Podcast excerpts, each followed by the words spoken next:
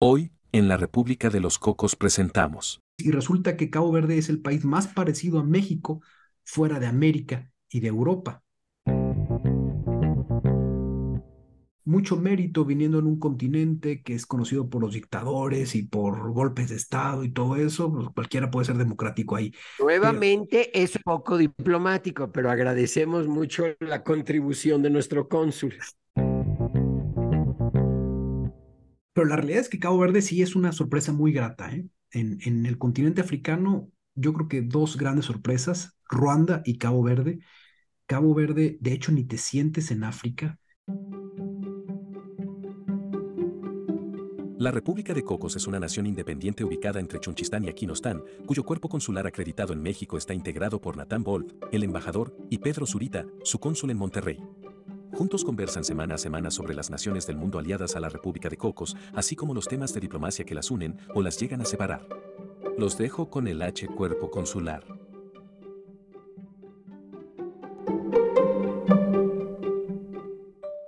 Como cada semana, les damos la más cordial de las bienvenidas a esta República de los Cocos. Yo soy Pedro Zurita, el cónsul cocotero en la ciudad de Monterrey, y me da muchísimo gusto y es un privilegio presentar a su excelencia el embajador de la República de los Cocos en la Ciudad de México, Natán Wolf. Hola, ¿qué tal, querido cónsul cocotero? El día de hoy, este, este episodio que estamos, está usted escuchando, porque nosotros lo estábamos hablando, estará dedicado a un país que generalmente es recortado en los mapas. Así es. Busque usted unos cuantos mapas de África y notará que en la mayoría de las veces no incluyen a Cabo Verde. Ubicación tan extrema hace que se le deba dedicar mucho espacio extra a fin de mostrar una nación archipiélago de 10 islas que sumadas son menores al estado de Morelos. Y a pesar de lo pequeño y en apariencia insignificante, hay mucho, muchísimo que contar sobre Cabo Verde. Y es por ello que ustedes escuchan hoy a este par de ñoños diplomáticos cocoteros hablar de esta nación africana. Como se lo han de imaginar, nuestro cónsul cocotero ya estuvo en Cabo Verde. En efecto, y además disfruté mucho la estancia ahí en Cabo Verde, me dejó muy buen sabor de boca. Y además les quiero recordar la cuenta en Twitter que estamos estrenando y es arroba rep de los cocos. Ya tenemos la fabulosa cantidad de 300 seguidores, ¿no? No, no, una cantidad este, insospechada. Bueno, Em, si vemos cuánto me tardé yo en mi cuenta personal en llegar a 300, esto es un récord, ¿eh? Bueno, pues sí, en, en poco tiempo ya, ya lo hemos acumulado y les agradecemos mucho a cada uno de ustedes que, que siguen la cuenta ya, especialmente a, a una persona que nos dijo que él fue el seguidor número tres, porque naturalmente al principio éramos dos, el embajador y yo mero, quien seguía esa cuenta, y Ricardo Arellano nos escribió para decir que él fue el seguidor número tres. Muchísimas gracias. También eh, hacer eco a un comentario bien interesante de Corm Mahir, que nos dejó en Twitter, eh, que nos decía que después de haber escuchado el episodio 23 dedicado a las Filipinas y a la APEC, le llamó mucho la atención eso que conversamos sobre eh, la invitación que hizo el gobierno de Filipinas para que la em- delegación mexicana llevara también a Thalía en la visita oficial.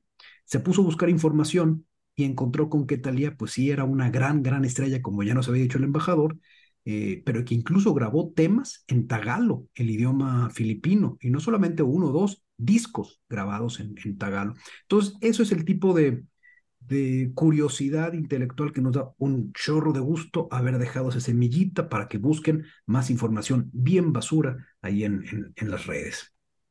Y como lo que nos alimenta es saber que nos escuchan, yo sí quiero comentar que esta semana estuve en dos diferentes eventos, eh, uno de carácter privado, es decir, una comida, y ahí eh, la anfitriona Paulina Fierro hasta nos echó porras y nos recomendó con asistentes de que había que escuchar La República de los Cocos para volverse más cultos. Entonces eso la verdad nos agrada mucho. Y la otra es que ayer fui a un evento que se llama En esta esquina, que hacen mensualmente eh, y hacen temas de debate. El de ayer fue sobre política exterior, me gustó mucho.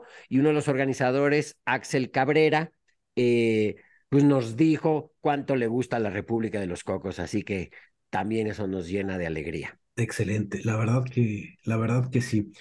Y mm, fíjense que vamos a hacer un experimento. A partir de hoy vamos a dividir eh, los programas en dos episodios más cortos. Eh, esperamos que no nos tome más de 30 minutos para que sea más ágil escucharlos. Va a ser una prueba. Vamos a ver qué tal funciona. Ustedes nos dirán.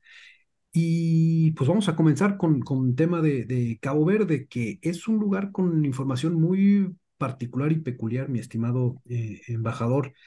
Para empezar, fue uno de los últimos lugares del planeta en habitarse. Todos los continentes pues ya tienen de hace, América tiene hace 30 o 40 mil años su población.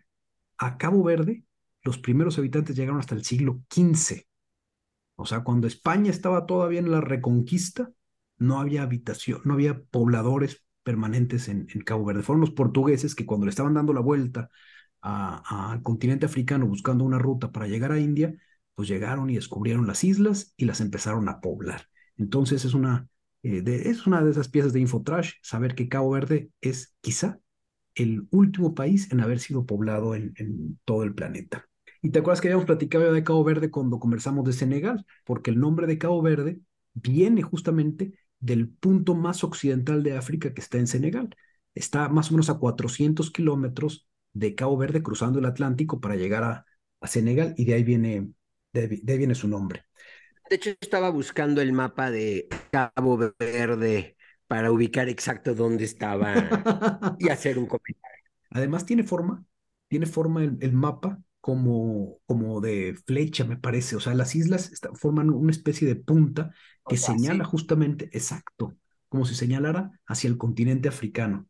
Y, y resulta que ya les dije, fue colonia, fue, fue primeramente poblado por portugueses, fue colonia portuguesa, y los portugueses tenían otra colonia ahí en, en África muy cercana, en Guinea-Bissau, eh, o Guinea-Bissau.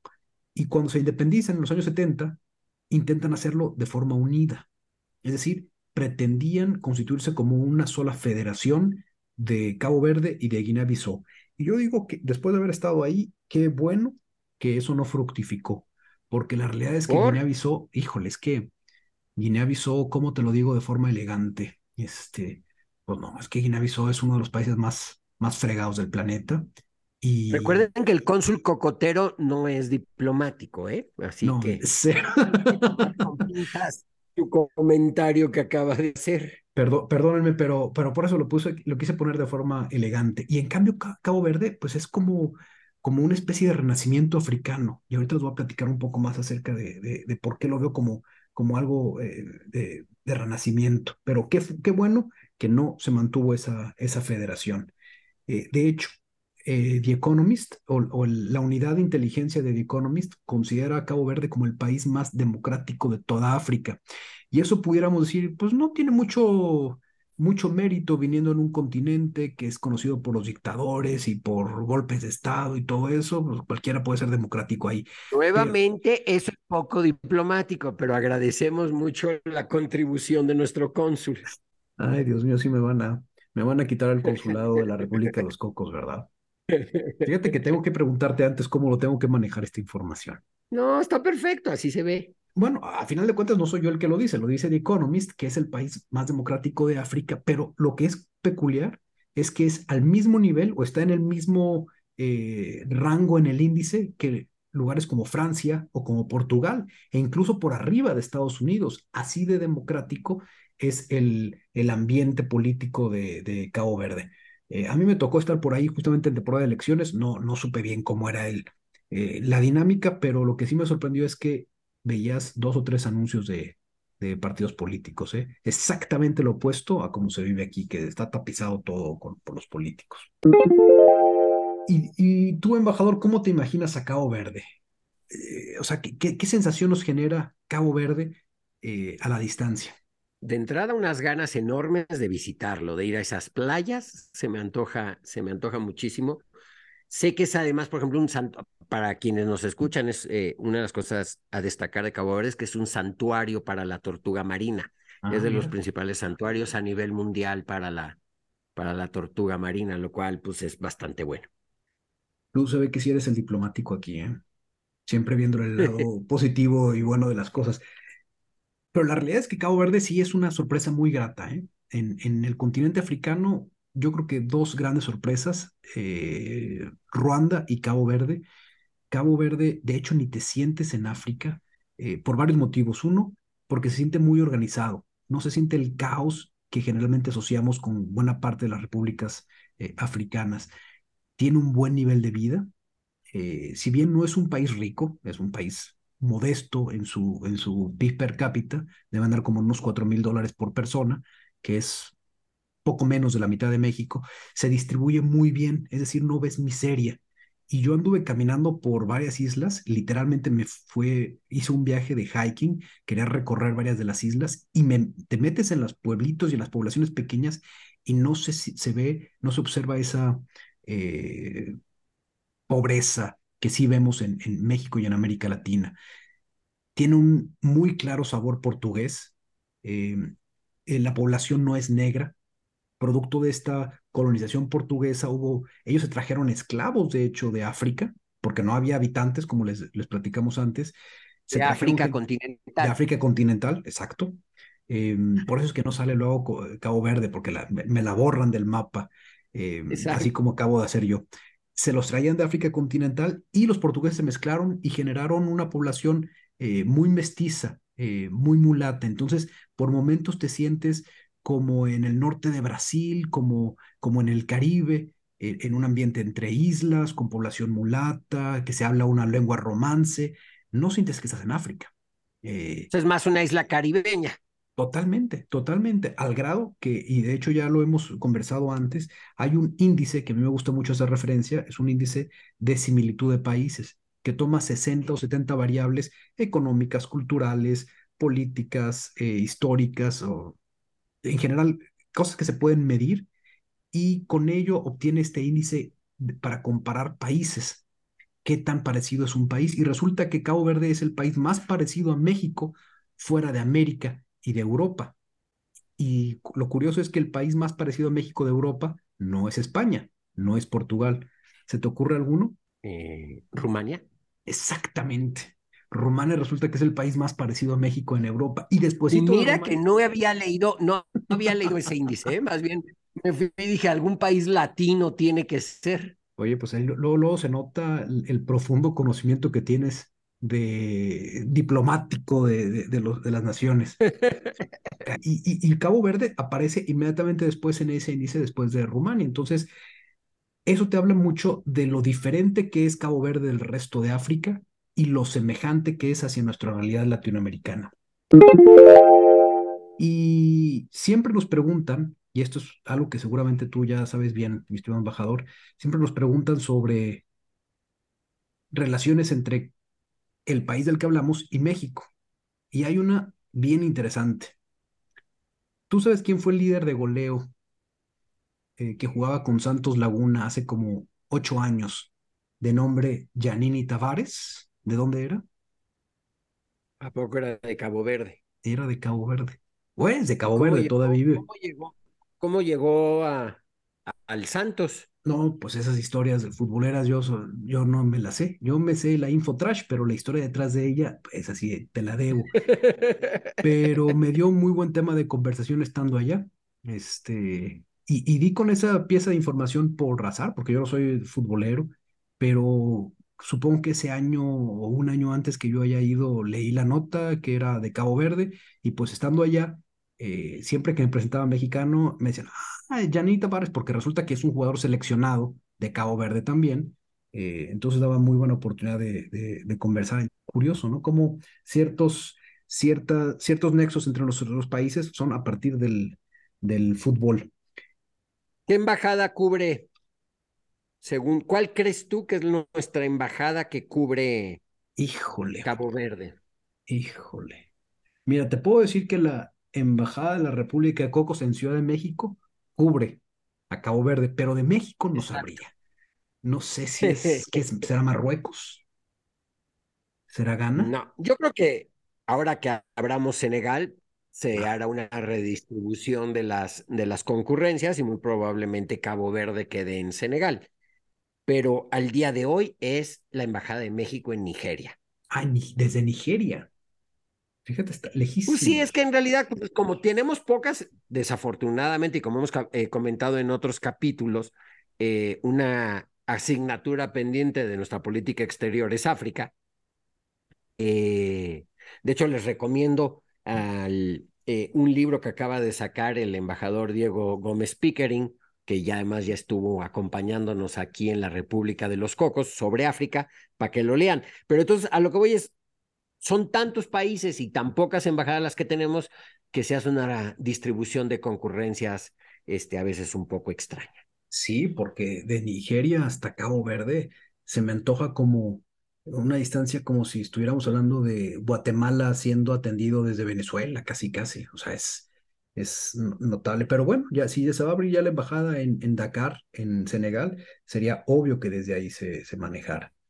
Em, tú seguramente te acuerdas de la isla de Sal, porque estabas platicando de, de las playas que se antojan para visitar. Y te acuerdas también que la isla de Sal tiene un aeropuerto que llegó a ser bien importante en los años 80. De hecho, ya platicamos en algún episodio cuando hablamos de, de Sudáfrica, si no recuerdo mal, comentamos también sobre, sobre el aeropuerto de la isla de Sal, porque resulta que en los años 80, cuando estaba prohibido o le hacían boicot a África del Sur, ningún país africano permitía que los aviones sudafricanos tocaran territorio africano.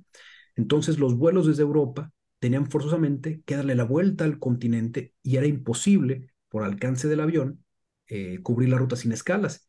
Y se habilitó el aeropuerto de la isla de Sal para que ahí pararan todos los aviones. Entonces, todos los vuelos que venían de, de Londres hacia Sudáfrica, de Frankfurt a Namibia, de España a Angola, todos tenían que hacer parada forzosamente en Isla de Sal. Y es por ello que su su, aeropuerto creció sustancialmente y gracias a ello se dio a conocer la belleza de las playas y ahora turísticamente es uno de los grandes productos que vende, o mejor dicho, es uno de los grandes productos que vende Cabo Verde para, para su industria. Cantidad de italianos, portugueses y alemanes que te encuentras por, por ahí. ¿Tú sabías que ya hubo una reunión de jefes de Estado entre México y Cabo Verde? Wow, mira, ahora sí me estás dando la voltereta. ¿Cuál fue? Pues en 2002, eh, Vicente Fox recibió al presidente José María Neves eh, aquí en Monterrey. Recordarás que hubo una cumbre de financiamiento al desarrollo. Financiamiento, de hecho me tocó estar en la organización, o sea que ahora me toca hasta peor coscorrón, no recordar esa parte. Eh, sí, en esa época yo era el secretario particular adjunto de Jorge Castañeda, secretario de Relaciones Exteriores, y nos tocó organizar la, esa famosa cumbre que tuvo muchos aciertos, pero que tristemente es recordada por lo que todos nuestros eh, oyentes seguramente les, les hará, les sonará algo, el famoso come si te vas. Y fue así tal cual. Bueno, a ver, nada más recordar, el come si te vas se supone que Vicente Fox se lo dice a Fidel Castro cuando está negociando. Mejor, eso, mejor eso lo vemos en un capítulo. Amerita, la verdad, un capítulo. un capítulo, ¿verdad? Excelente idea, me parece muy bueno. Pues ya quedó ese, ese plan. Entonces, en, en esa reunión, eh, en esa reunión hubo varios encuentros de el presidente mexicano. Bilaterales. encuentros bilaterales, gracias. Y, uno de ellos fue con, con, el presidente caboverdiano, entonces ya nos vimos las caras en, en, algún momento. Y hay dos personalidades que me gustaría recordar sobre Cabo Verde para que las tengan ustedes en, en, en las observen y busquen más info de ellos. Uno es Mitu Monteiro. Mitu Monteiro fue campeón mundial de kitesurf, él es caboverdiano y la verdad es que la escuela la tenía en sus playas porque resulta que es una meca para todos los deportes de, viento. O sea, el windsurf, el, el kitesurf se practican muy bien en la isla de, en la isla de Sal, por, eh, por ejemplo. Y Mito Monteiro, pues tuvo la escuela ahí y fue campeón hace como unos 10 años de, de kitesurf a nivel mundial.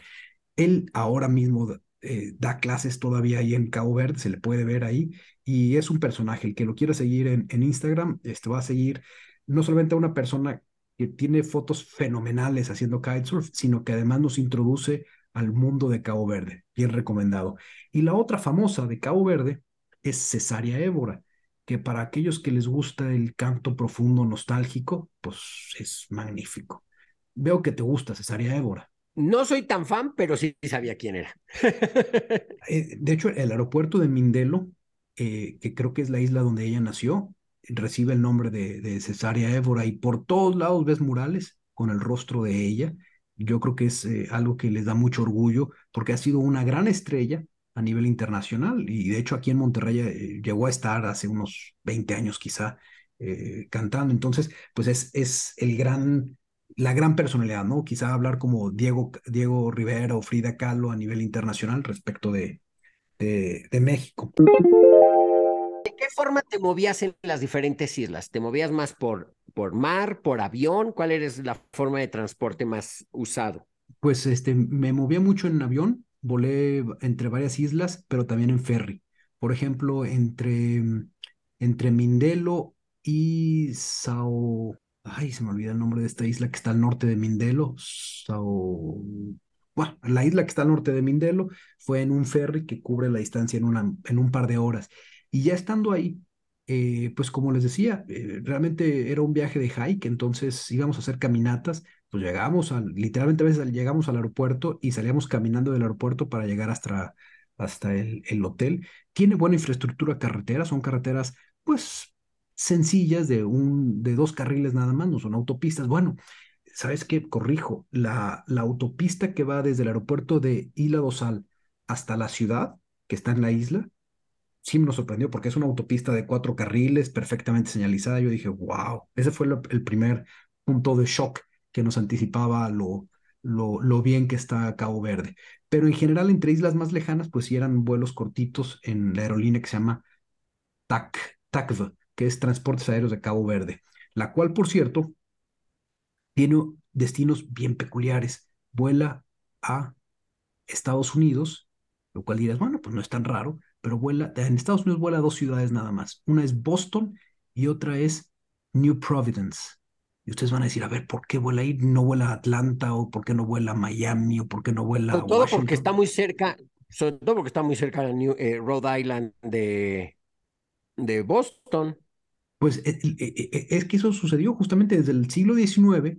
Muchos pescadores de Cabo Verde no sé, no sé si este, pescaban ballena o qué sé yo, acababan en las costas de América del Norte y muchos se establecieron en, eh, en esa zona entre Rhode Island, entre Vermont y les y todavía hay población que sigue migrando y hay familias que viven en esa región y por eso los servicios antes de la pandemia, recuerdo que volaban esos dos aeropuertos. Probablemente ahorita se han quedado solamente con el servicio a New Providence, que es el, el, el, corazón de la, de la colonia de Cabo Verde. Y naturalmente hay vuelos a Brasil, es una de las pocas aerolíneas o uno de los pocos países eh, africanos que tiene vuelos a, América. Volaba en su momento a tres destinos en Brasil, si no recuerdo mal a Recife, porque es de donde yo volé.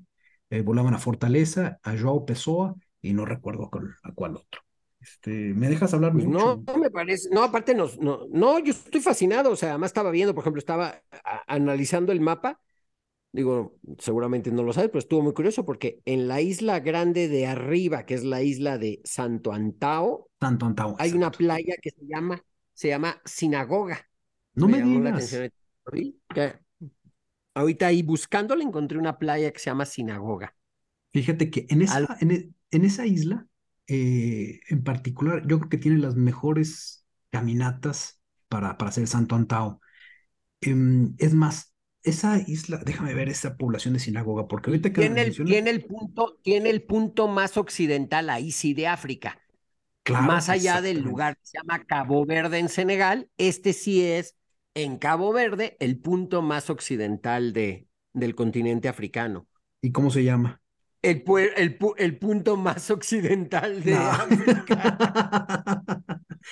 Te lo juro. Pero en portugués, claro. O punto más occidental, más eh, no sé qué. Muy, está bueno. No, en, en, realidad en el mío viene en inglés, Westernmost Point of Africa. Claro.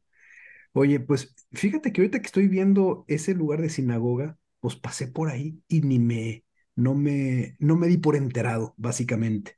Porque les decía, esta isla de Santo Antao es a la que llegué en ferry desde Mindelo, justamente, y, y qué bonitos paseos tiene para hacer caminatas. Hay un lugar que se llama Cova de Paul, eh, que es como un cráter, y desde ahí empiezas un descenso a la montaña padrísimo por caminos antiguos construidos por los portugueses.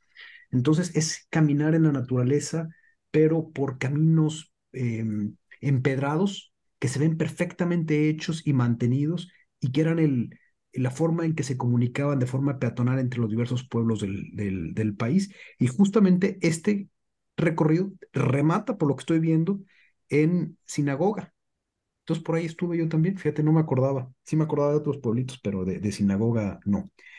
Eh, lo que sí recuerdo es que al terminar esta, este paseo llegué a una especie de oxo local y, y me sorprendió mucho ver la cantidad de vinos que vendían en el oxo.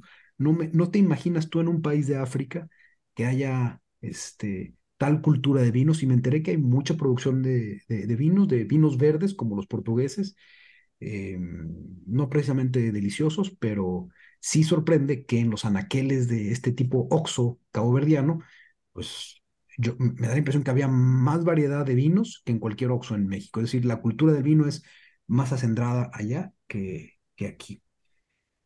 Y pues, pues yo creo que para todos nuestros escuchas, pues ya les quedó claro, les gustan los deportes eh, acuáticos, vayan a Cabo Verde. Quieren estar en el lugar más occidental de, del continente africano, vayan a Cabo Verde. Quieren conocer el lugar conforme a las estadísticas más parecido a México, vayan a Cabo Verde. La verdad es que ha sido un placer recorrer Cabo Verde contigo. Y para acabar, se toman una, se toman una copa de vino en una de estas playas paradisiacas. Hay unas playas preciosas en, en, en Mindelo, eh, en las afueras de Mindelo hay una playa que parece hasta con agua glaciar. Tú, tú recordarás que el agua glaciar es un color azul celeste profundo, no necesariamente transparente, pero un azul celeste. Y esta playa eh, así luce. Y es una delicia meterte y tiene pues eh, varios restaurancitos al lado que están buenísimos porque se ve que ahí se junta todo el mundo para estar en ambiente frente a la playa, comer un pescado bien rico y, luce además muy linda. Mira, te, voy a decir cómo se llama para que le eches un... Em, como, como verán, queridos escuchas, esta idea de hacer más corto el programa, lo único que hace es que nuestro querido cónsul cocotero quiera seguir hablando más en cada tema. No, ya lo corto, nada más les digo, busquen la playa Praia da Languiña, la guiña, como si fuera la gaña, la guiña. Vean los colores que tiene y a ver si no se enamoran de esas playas. Ya que el embajador me dice que me ha extendido demasiado, vamos a comenzar con esta despedida de este episodio semanal de la República de los Cocos, su H Cuerpo Consular en Monterrey. O sea, yo les agradezco mucha atención y deseo que hayamos atiborrado sus cerebros con pura infotrash de la mejor calidad. Como cada semana esperamos haber logrado nuestro objetivo de despertar pasión y curiosidad por las naciones del planeta y las relaciones que hay entre ellas. También les agradecemos como siempre su atención y paciencia.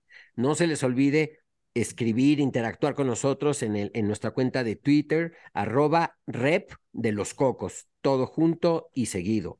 ¿Qué otros temas les gustaría que cubriéramos? Díganoslo por ahí. Como nos dijo nuestro cónsul cocotero, estamos eh, experimentando conforme a sus sugerencias la idea de hacer capítulos de media hora. Si les gusta nuestro podcast, no olviden compartirlo con esa amiga nerd que ya sabía que Praia, la capital caboverdiana, significa playa, pero que irónicamente no tiene playas muy bonitas para meterse a nadar. O con ese amigo ñoño y fanático del fútbol que ya sabía que localmente conocen a su selección nacional como Ostiburoes, es decir, los tiburones, y que han estado, aunque usted no lo crea, muy cerca de clasificarse al Mundial, a Telogo.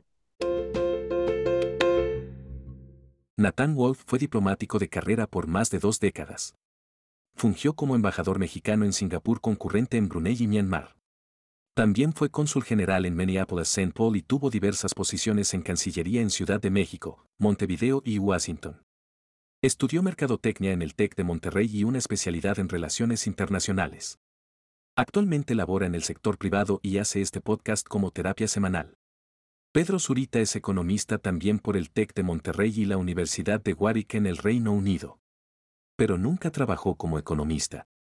Por el contrario, se ha dedicado a viajar por el mundo con especial atención en los países más peculiares, como Somalilandia, Groenlandia, Mali, Corea del Norte o Samoa.